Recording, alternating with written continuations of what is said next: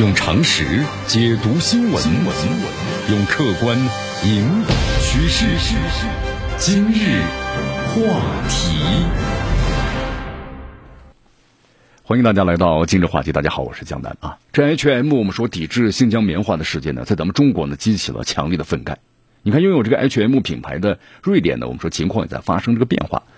呃，就是在昨天看到啊，瑞典的首相呢勒文，他发表了，就说对 H&M 要支持你。那么另一方面，他话中有话就说了，他说我们希望呢和中国有好的对话和沟通。他认为中国是一个很重要的国家，啊，就江南觉得挺可惜，对吧？按照你瑞典的说法，那么在瑞典的媒体上，对事件根源和中国的民众的愤怒程度，好像都忽略了。你看这个对中国前几天制裁一个所谓的瑞典学者，那么在瑞典的媒体上据说是长篇大论的劲爆的。其实这不怪吧？我们说了啊，为什么不怪呢？因为在这个背后啊，有一个非常的根深蒂固的瑞典的神逻辑。就是我作为圣母的话，我可以批评你，但是你不接受批评是不可以的。你若因此不让我赚钱，那就拿国家力量或者威胁我，那我要到全世界呢，就要告你去，就让你都知道。其实咱们想，为什么这次挑头的是这个瑞典呢？其实话说回来，冰冻三尺啊，肯定是非一日之寒的啊啊！咱们来呃好好的分析一下。第一，为什么这 H&M 要跳出来啊？你看，H&M 最近有两个声明，第一个是自杀式的，就是也不看看咱们中国人的情绪，他主动跳出来的抵制个新疆棉花。那么第二个，说实话呀，没懂，感觉死扛着啊。其实不管是自杀还是死扛啊，那么背后呢，这家企业被瑞典和西方的政治者呀，我们说正确的带到了沟里。其实算起来的话，一切呢不应该是这样的。你看，瑞典呢还是第一个呀和新中国建交的西方国家。那么长期以来呢，中国和瑞典的关系呢还真是不错。那么除了这个 H&M 之外呢，咱们中国人熟知的，比如说爱立信啊，还有宜家呀，啊，包括伊莱克斯，我们说都是这瑞典企业啊。粗略估计了一下，这瑞典企业在中国的一年销售至少一千亿人民币。那么从中咱们可以看出啊，中国对瑞典企业呢持的是开放态度啊，但是让人感觉很意外。最近几年呢，这瑞典态度好像变了，对不对？频频挑头反对咱们中国。如果大家熟悉一点国际新闻。呃，多听听，多了解一下。你看，从一八年开始到一九年期间，很多抹黑中国的国际新闻呢，都有瑞典的影子了。攻击中国人权的问题，对吧？抹黑香港的问题，对错等等等等，莫须有的什么种族灭绝指控啊，等等等等，好像逢中必反呐，逢中必黑啊，成了瑞典的常态了。你看，去年这个十月份的时候，瑞典呢在五 G 频谱的拍卖这个问题上突然发难，在欧盟范围之内呢，第一个开这个恶例。以所谓国家安全为由，公开点名要排除中国的这个华为还有中兴企业。你看，当时我们说华为是啊信心满满的，那么瑞典会遵守的承诺和规则。结果后来怎么样呢？来了玩玩弄了一番政治操作，而且在这样的大环境之下呢，这 H&M 突然站出来，我们说呢，最终被推到了风口浪尖你看似偶然，实则是必然的。那么这个世界我们说出来混总是要还的。呃，那么第二呢，就为什么要制裁这个瑞典学者呢？其实说起学者的话呀，大家去了解看一看这个人，真是侮辱了学者这个词语啊！因为真正的学者肯定有操守，但这个瑞典人呢，呃，真是什么底线都没有。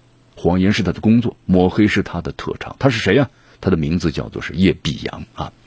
那么跟被咱们这个中方制裁的德国的郑国恩一样，这个瑞典的叶必阳啊，也是外国人，都吃中国这碗饭，而且还取了一个很中国化的名字。那么对于近年来中瑞关系的，波折呀，叶必阳还有个理由，他说中国外交部我们对瑞典的批评，多多少少影响了瑞典人对中国的态度的转变。你看这甩锅的水平挺高的吧？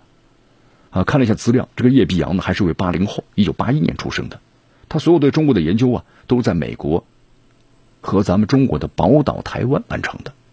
不知道他是否去过咱们这个内地大陆啊？根据这个瑞典的朋友介绍呢，说他娶了个比自己小十岁的台湾的选美小姐。那么，欧洲大陆那么多学者，只有他和郑国恩的被制裁，为什么？咱们中国外交部说的很清楚，严重的损害了中方的主权和利益，恶意传播呢谎言和虚假的信息。你看，在瑞典有有人这么说嘛？对于这个被中方制裁，叶必阳呢还表现出的很意外。他除了新疆之外啊，呃，有可能是西藏、香港、台湾，言论自由激怒了中国。什么言论自由？完全是谎话连篇，是不是？所以说可以看出啊，这个所谓的中国问题专家平时都在干什么？那么同同时呢，还有就爱立信的虚伪和损失。你看，我们说了，毫无疑问啊，这次的事件呢，H&M 失去了中国的消费者，甚至整个的中国市场。但是我们失去的，我们说了，其实是一个 HM 啊。你看前不久的新闻吧，中国移动呢和中国广电呢签订了五 G 战略合作，启动了这个七百兆赫兹的五 G 的网络共建计划。那么计划年底之前呢要完成四十万的基站的网络建设。你看这是全球最大的五 G 市场了吧？根据了解，这次招标华为、中兴等等厂家都来了。那么国外厂商呢有芬兰的诺基亚，但没有看到瑞典的爱立信。呃，具体情况咱们也不清楚，但爱立信真不在里面。其实我们不奇怪。我们说，一方面呢，需要先进科技的市场经济还是竞争力说了话，对吧？这实力在这个地方。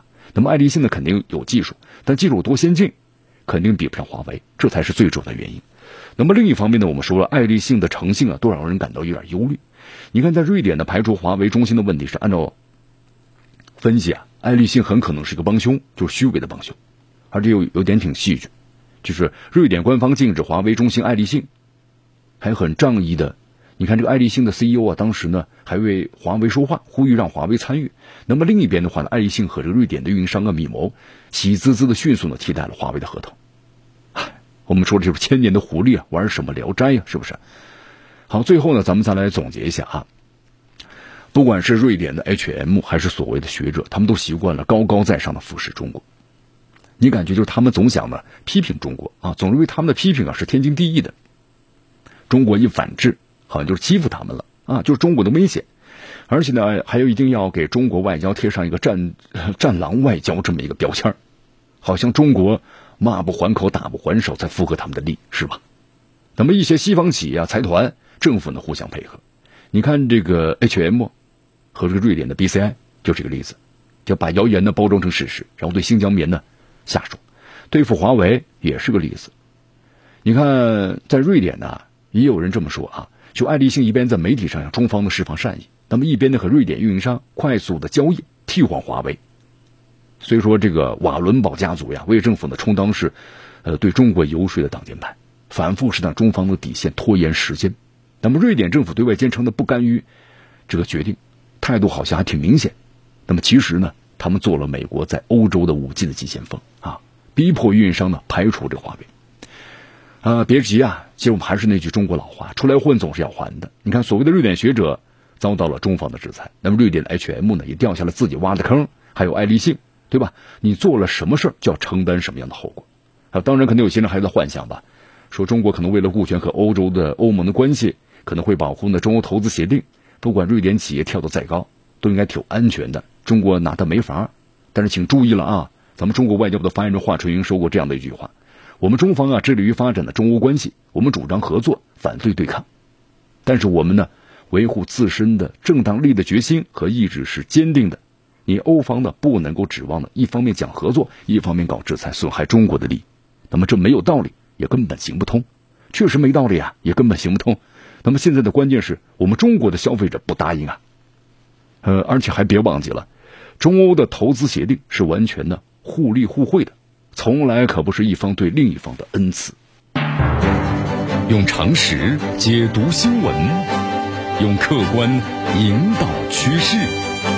今日话题。